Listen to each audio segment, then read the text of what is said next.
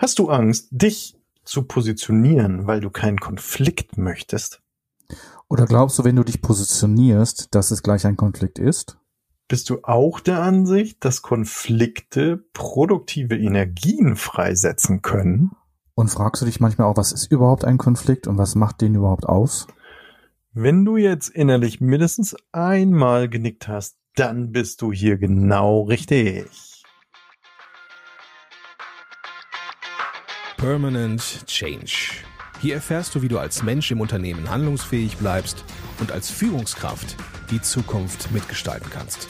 Und hier sind deine Experten für Permanent Change, Thomas Lorenzen und Thomas Weers. Viel Spaß dabei.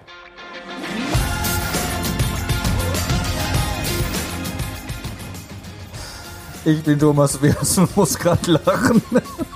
Und ich bin Thomas Lorenzen. Und wir beraten Menschen und Unternehmen dabei, den permanenten Wandel selbstbestimmt zu gestalten. Und das nachhaltig und gewinnbringend. Ja, unsere heutige Episode heißt ja die Kunst, das Spiel zu beenden. Und die Kunst, ich denke da immer gleich an Sun Tzu als Kampfsportler, ne? Die Kunst des Krieges. Was ist Sun Tzu und was ist die Kunst des Krieges? Kannst du mich mal bitte aufklären? Naja, warum ich das ähm, reingeholt habe, war, äh, die Kunst des Krieges veranschaulicht ja, wie man Initiative ergreifen und den Feind bekämpfen kann. Und oftmals ist das ja in Konflikten, dass wir ähm, unser Gegenüber als Feind betrachten, den wir besiegen müssen. Wir müssen ihn unseren Willen ja irgendwie aufzwängen kommt mir etwas äh, bekannt vor, so wenn ich mir so manche Diskussionen in der Öffentlichkeit anschaue und der Polarisierung und dieser sogenannten Spaltungstendenz, könnte man das ja auch dahin deuten, oder? Ja, klar. Aber was bedeutet denn überhaupt Konflikt? So, als ich habe ja das kleine Latinum. Oh. ich habe damit ja schon mal geglänzt, ne? Du weißt, bei deinem Lieblingsthema. Ähm, Konflikt kommt. Komm, mach mal. Konflikt mal. kommt aus dem Lateinischen confligere und bedeutet so viel wie zusammenstoßen, aneinander geraten oder eben halt auch in Kampf geraten. Also da klingt ja auch viel Dynamik, ne? also da klingt ja auch viel Emotion mhm. drin, oder? Also gerade so Konflikt ist ja wenn ich das so in meinen Coachings und in den Workshops äh, anspreche, dann merke ich immer gleich, wie die Leute gleich sich sofort zumachen, wenn das Thema Konflikt oder Auseinandersetzung kommt, als wenn, als wenn das etwas ganz Schlimmes wäre, als wenn das etwas, oh, Gottes Willen, bloß kein Konflikt, ich will doch mit meiner Führungskraft keinen Konflikt oder die Führungskraft, ich will doch keinen Konflikt mit meinem Chef. Wo ich dann manchmal frage, Moment mal, was ist denn ein Konflikt erstmal und zweitens, was glauben Sie denn, was zu diesem Konflikt führen würde? Ne, also da ist viel Emotion, da ist viel geladene, also da ist viel, viel äh, Hypothese auch hinter. Und ähm, ja, ganz viel, also das, äh, ne, so, so Emotionen wie oder Gefühle wie wie Angst, ja, ich will doch keinen Konflikt und ich äh, schrecke da gleich, ne? Aber es gibt halt auch ähm, ja viel Ärger, viel Wut und viel, da ist ja auch ganz viel Energie drin, ne? Also so, ja, die dann auch ja, ja richtig in Aggression ja. münden kann. Ja, habe ich gerade ein Bild für, äh, vor Augen. Ich hatte mal in, meinem in einem Ministerium eine Führungskräfteentwicklung und hatte eine junge Juristin, die gerade frisch in das Ministerium gekommen war als Führungskraft. Jetzt kommt schon wieder so eine Mail rein, Thomas. Tut mir leid. Also ich kann das hier nicht abstellen. Aber so, jetzt darf ich zum, zum Thema. Das interessiert unsere Zuhörer und Zuhörerinnen nicht wirklich. Ah, gut, hab verstanden. Zurück zum Thema. Ja. Ähm, und diese junge Führungskraft, also ich hatte mit ihr eine, eine, eine Persönlichkeitsauswertung gemacht und hatte ihr so, hatte ihr so eine Frage gestellt, wie sie denn halt mit Emotionen oder mit, mit gezeigten Gefühlen am Arbeitsplatz umgeht oder wenn so Kolleginnen oder Kollegen mit ihr da äh, in Kontakt kommen emotional, dann war sofort ihre Reaktion, also wenn ich merke, dass es emotional wird, verlasse ich den Raum mhm. und warte bis zum nächsten Tag, weil Gefühle am Arbeitsplatz nichts zu suchen. Und ich möchte rein sachlich und fachlich mit den Menschen mich austauschen, aber Gefühle und Emotionen haben am Arbeitsplatz nichts zu suchen. Ja, genau. Also ich denke da gerade an einen, einen Coachie, der bei einem Stromunternehmen arbeitet und äh, den hatte ich dann auch mal gefragt und äh, gesagt, ja, wie sieht's denn aus im Team mit Konflikten und, und äh, kam dann gleich so der Spruch, Konflikte haben wir nicht. So, also die werden wirklich auch unter den Teppich gekehrt. Ich denke aber auch noch an eine Supervision kürzlich ähm, von dreien in einem Team, also es waren drei Mitarbeiter eines Teams, die haben auch gesagt, wir waren kürzlich so in im, im Austausch und dann hat, äh, ja, wie sich das denn so ergibt, der eine eben eine Meinung vertreten oder hat was erzählt, wie er das so sieht. Und plötzlich kam dann von dem, äh, von dem Dritten im Bunde so richtig aus dem kritischen Eltern-Ich, das sehe ich überhaupt nicht so, das kann man so gar nicht machen. Und ja gesagt, da bin ich so richtig zurückgeschreckt und gesagt, so wie du es eben so auch beschrieben hast, so ein Schreckmoment und die Luft hält sie an und gesagt, oh ja, wirklich, ähm, ja, bloß kein Konflikt, also dann muss ich das jetzt irgendwie anders formulieren. Also das nicht ausgetragen, sondern in die Anpassung gegangen. Ne? Ich würde da jetzt gerade mal eine, eine Brücke schlagen. Und zwar, du hattest ja vorhin mit deinem Lateinischen so ein bisschen äh, angegeben. ja, brilliert. Ich sag mal brilliert. Okay. Komme ich jetzt mal mit Friedrich Glasel, mit einem unserer großen Gurus der Organisationsentwicklung. Und Friedrich Glasel hat ja die Eskalationsstufen des Konfliktes ähm, definiert und hat ja auch gesagt, ja, dass ein Konflikt eine Interaktion zwischen Aktoren ist, also Individuen, Gruppen oder auch Organisationen. Mhm. Was wir ja auch so momentan in der politischen Debatte mitbekommen. Ne? Gruppen konflikten miteinander. Ne? Da wird, wird die andere schlecht gemacht, das wird, die, die werden niedergemacht. Es wird also wirklich richtig ähm, ja mit harten Bandagen teilweise auch gearbeitet. Ja. Wobei wenigstens also ein Aktor, also ein Individuum, eine Gruppe oder eine Organisation eine Differenz beziehungsweise eine Unvereinbarkeit im Wahrnehmen und im Denken, beziehungsweise Vorstellen und im Fühlen und im Wollen mit dem anderen Aktor in der Art erlebt, dass beim Verwirklichen dessen, was der Aktor denkt, fühlt oder will, eine Beeinträchtigung durch den anderen Aktor oder die anderen Aktoren erfolge. Hm. Was heißt das jetzt auf Neudeutsch? Das ist, ähm, ja, wollte ich gerade sagen, klingt ja sehr, sehr abgehoben und ich dachte jetzt gerade an dieses schöne, lebendige Beispiel von äh, aus dem Harvard-Konzept, ne, wo sich die beiden äh, Kinder vor der Mutter um eine Orange streiten. Ja, erzähl mal. Die sie, die sie hat. Und ähm, beide wollen diese Orange haben unbedingt. Und die Mutter dann eben für sich überlegt, ähm, ja, das sind jetzt die Standpunkte, was soll ich denn machen? Jetzt äh, bemühe ich mal wieder das Thema Krieg. Also soll ich sie darum kämpfen lassen? Mhm. Ähm, oder soll ich eine Münze werfen? Was soll ich tun? Mhm. Und es dann ja eben so der Standpunkt ist, ich brauche die Orange, aber es dann darum geht, ja, was sind denn die Interessen dahinter, was du eben von Glasel beschrieben hast? Ja. Ähm, zu sagen, gut, warum brauchst du denn diese Orange? Und dann im Verlauf hier natürlich ein Idealbeispiel, klar, ähm, sich herausstellt, dass die eine äh, Tochter nur die Schale braucht für einen Kuchen und die andere, die braucht äh, die Orange für den Saft, so. Und schon hast du über das Ausloten der Interessen ähm, möglicherweise irgendwo eine Schnittstelle, wo du sagst, okay, dann geht's eben halt auch mehr eine Orange, weil die brauchen wir dann nur abschälen. Da hat der eine seinen Punkt und der andere. Also eben schauen, was sind die Interessen und was sind so die, die möglichen Schnittmengen und dann wieder Vereinbarkeiten. Du kommst jetzt ja schon in die Lösungsrichtung, ne, mit Konflikten. Also wenn ich in einer Konfliktsituation bin, wo, wie kann ich den konstruktiv oder wie kann ich diese Situation lösungsorientiert gestalten und mit der anderen Partei oder der anderen Person wieder auf einen gemeinsamen Nenner kommen. Ja, und, und was wir auch am Anfang eben gesagt haben, manchmal sind eben so diese Standpunkte so kraftvoll, so energiegeladen, ja. ähm, dass ne, aus, aus transaktionsanalytischer Sicht, ähm, was ich eben beschrieben habe, da kommt jemand so energievoll aus dem kritischen Eltern-Ich. Und äh, die Sogwirkung, die dann eben entsteht, ist, dass du in diese Anpassung gehst, um diesen Konflikt eben nicht aufzubrechen. Ja, oder ich bin, komme nochmal mit einem anderen transaktionsanalytischen Konzept, nämlich mit dem Powerplay, dass ich dann mit dem Machtspiel komme und dann auch aus meinem kritischen Eltern-Ich dem anderen mal zeige, was ich über ihn denke. ja. Und was ich, was ich von ihm wirklich halte. Ja klar, dann halten beide natürlich so einen Energiezustand ähm, und gehen da nicht mehr raus und dann fliegen die Fetzen. Ne? Ja, genau. Und nachher kommt dann die große Versöhnung, tut mir leid, war nicht so gemeint. Und wo ich mir denke, ja, Menschen, und die Worte sind gesagt. Und die Worte sind in die Welt hinaus gesagt worden. Es wäre schön, wenn wir uns vorher überlegen, oder wenn ich mir vorher be bewusst mache, welche Auswirkung könnte das haben, wenn ich das jetzt sage. Aber sag mal, was veranlasst uns denn eigentlich, vielleicht ist das jetzt auch die Brücke, dass äh, unsere Episode heute das Thema Spiel. Also warum sagen wir, was veranlasst uns, das ein Spiel zu nennen?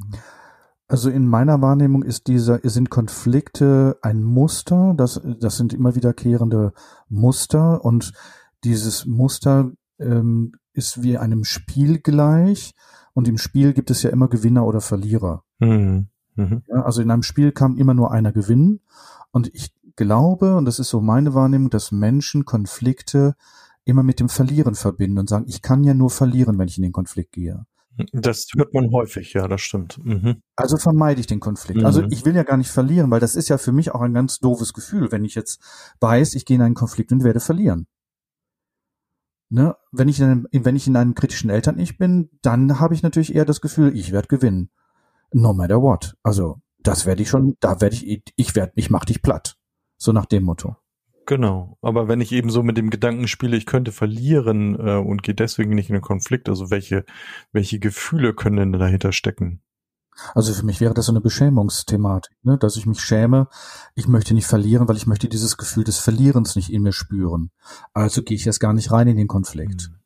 Und das wiederum könnte zu unserer vorhergehenden Folge wieder zum Skript passen, ne? Und sagen, ich will das nicht wieder durchleben ähm, als ich seinerzeit äh, als Verlierer vom Fußballplatz gegangen bin und alle über mich gelacht haben, zum Beispiel. Zum Beispiel, oder ich von der Lehrerin vor der ganzen Klasse vorgeführt wurde an der Tafel, lächerlich gemacht worden bin und merke, dass das ist teilweise noch in mir heute, dass ich in solchen Situationen, wenn ich vor einem Prüfungsboard oder vor Menschen stehe, der kleine zehnjährige Thomas bin, der da von der Lehrerin gerade abgewatscht wird und gerade sich schwach fühlt und, und, und ohnmächtig fühlt und gerade keinen Zugang mhm. zu seinen Ressourcen mhm. und Fähigkeiten hat. Also deswegen wollen wir diese Energie nicht aufwenden, um dann eine Klärung herbeizuführen, ne? weil es irgendwo anstrengend ist, Kraft kostet oder auch eben so mit diesen Vorerfahrungen, Schrägstrich Gefühlen begleitet wird, die dann gedrückt werden, beziehungsweise aktiviert werden, nicht gedrückt. Ja, ich möchte das nicht wieder fühlen. Ne? Ich möchte dieses Gefühl der Scham oder der Beschämung oder des mich, mich ausgeliefert fühlens, das möchte ich nicht mehr fühlen. Ja. Das ist unangenehm. Ja.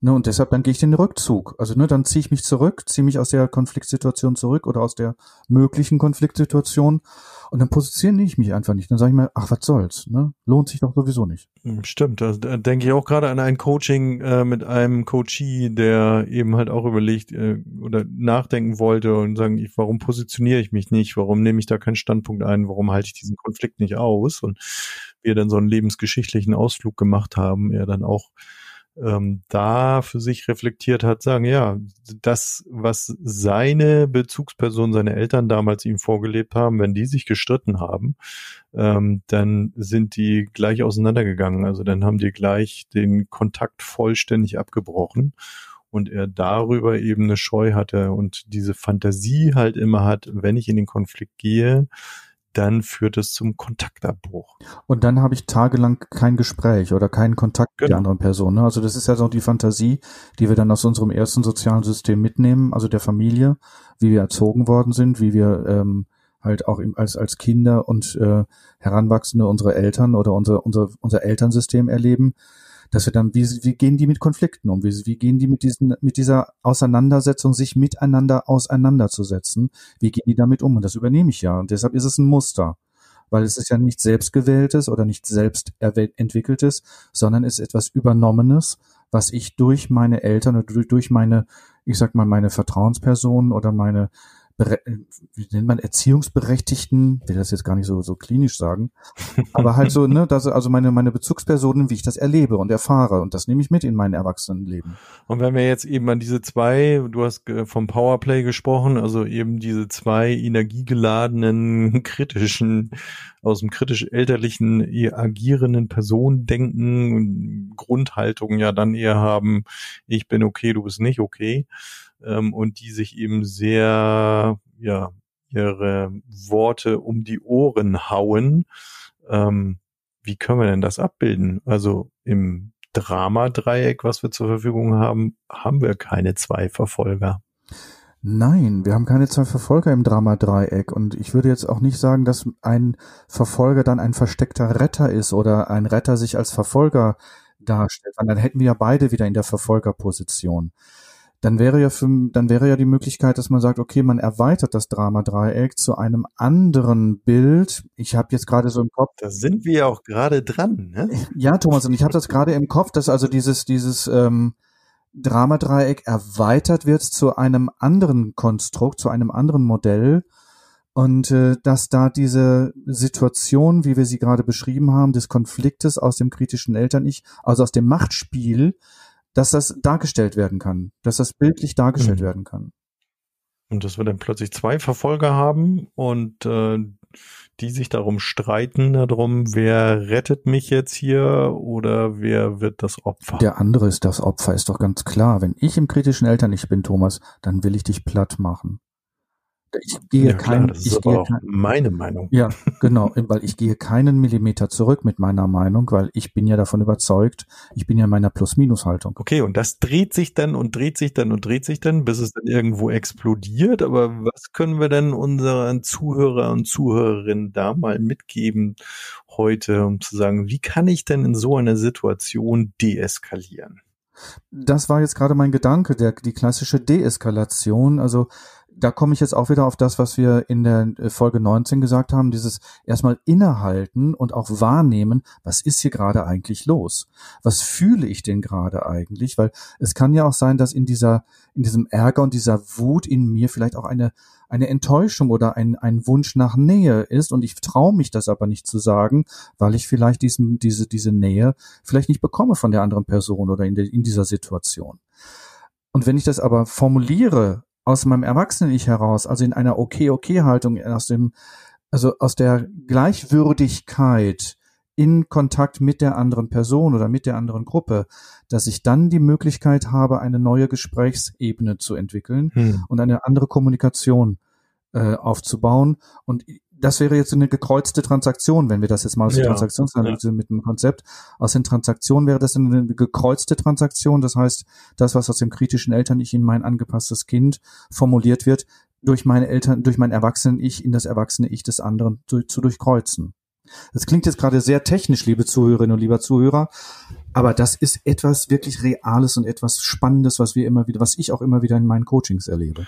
Ja, und überhaupt so in diese Erwachsenen ich-Energie zu kommen, ähm, empfehle ich auch ganz gerne mal so in Anführungsstrichen Kunstpausen, ähm, die du dann Sehr eben gut. machen kannst, ne? Ja. weil du im Besprechungsraum ist halt schwierig. Was mache ich denn dann? Äh, ich sitze da irgendwo ähm, vielleicht auch eingeknickt, ähm, Zwerchfell angespannt, zu sagen, gut, kann ich aufstehen? Kann ich mal ein Fenster aufmachen? Kann ich unter Umständen mal auf Toilette gehen oder kann ich unter Umständen auch wirklich mal so ein Timeout beantragen und sagen, ich brauche mal eine Pause, um dann Bewegung reinzubringen, die Energie auch so ein bisschen anders zu verteilen im Raum. Hört sich jetzt vielleicht äh, ein bisschen ja, ich will nicht sagen esoterisch an, aber diese Spannung, in die in der Luft liegt, eben halt auch äh, darüber ein Stück weit zu eskalieren. Und ich finde ähm, gerade dieses ähm, mir äh, mir zu erlauben, wenn ich diese Bedrängung oder diese Enge in mir spüre, zu gucken,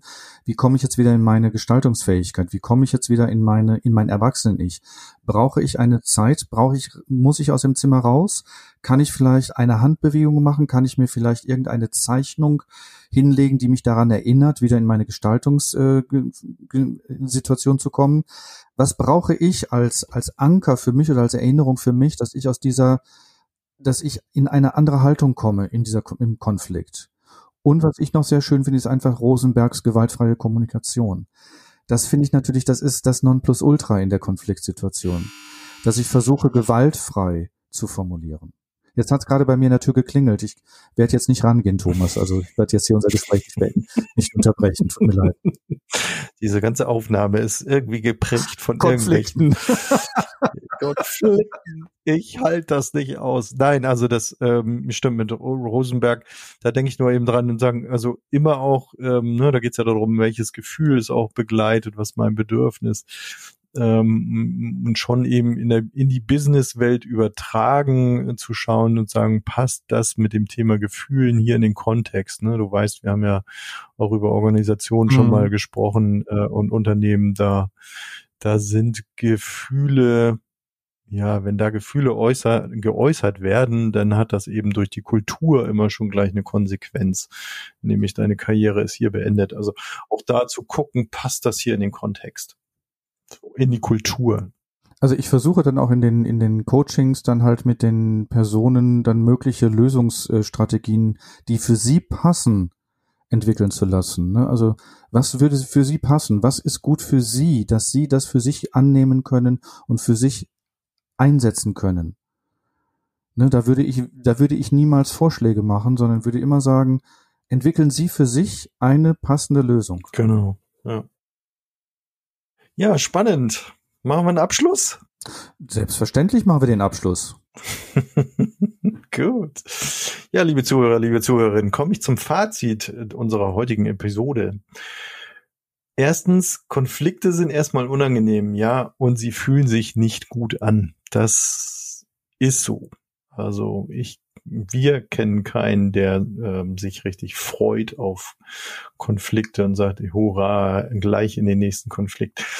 Äh, Konflikte lösen braucht Kraft und eine entsprechende Haltung.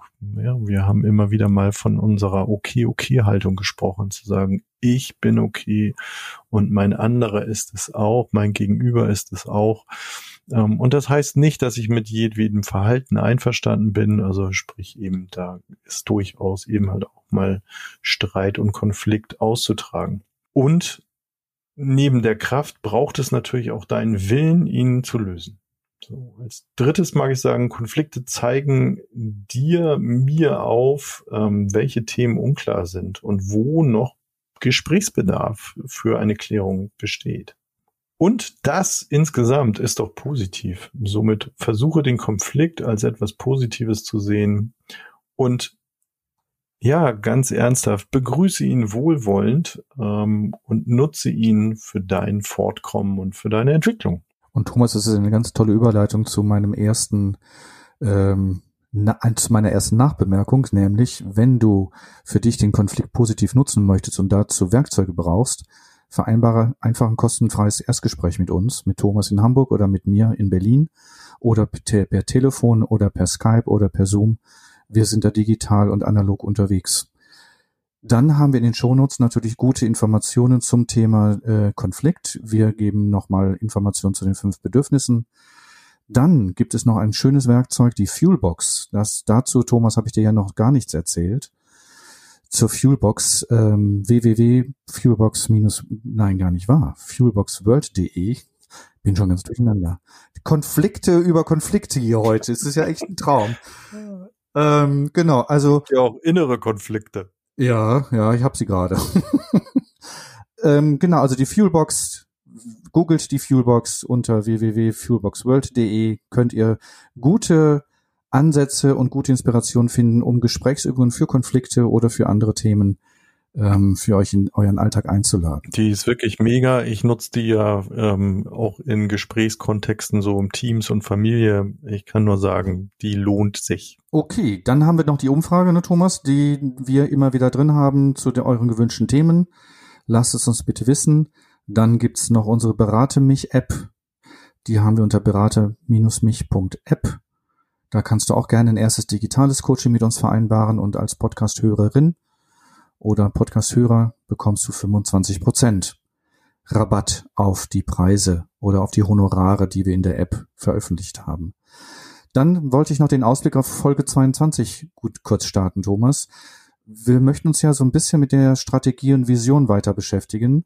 Genau. Und ähm, wir haben uns ein bestimmtes Thema rausgesucht, weil wir beide ja in der Selbstständigkeit sind und dass wir einfach das Thema mal Hurra, ich will mich selbstständig machen, uns anschauen und dazu eine Folge aufbauen werden. Genau, von der Idee zum erfolgreichen Unternehmer oder Unternehmerin. So wie wir. Ja, prima, vielen Dank.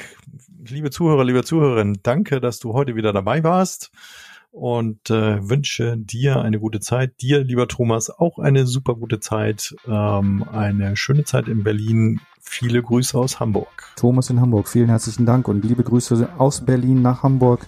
Danke, liebe Zuhörerinnen und auch dir, lieber Zuhörer, für die Zeit, dass du uns zugehört hast. Ich hoffe, du hast etwas mitnehmen können und ich freue mich auf unseren nächsten Talk. Bis dann. Tschüss.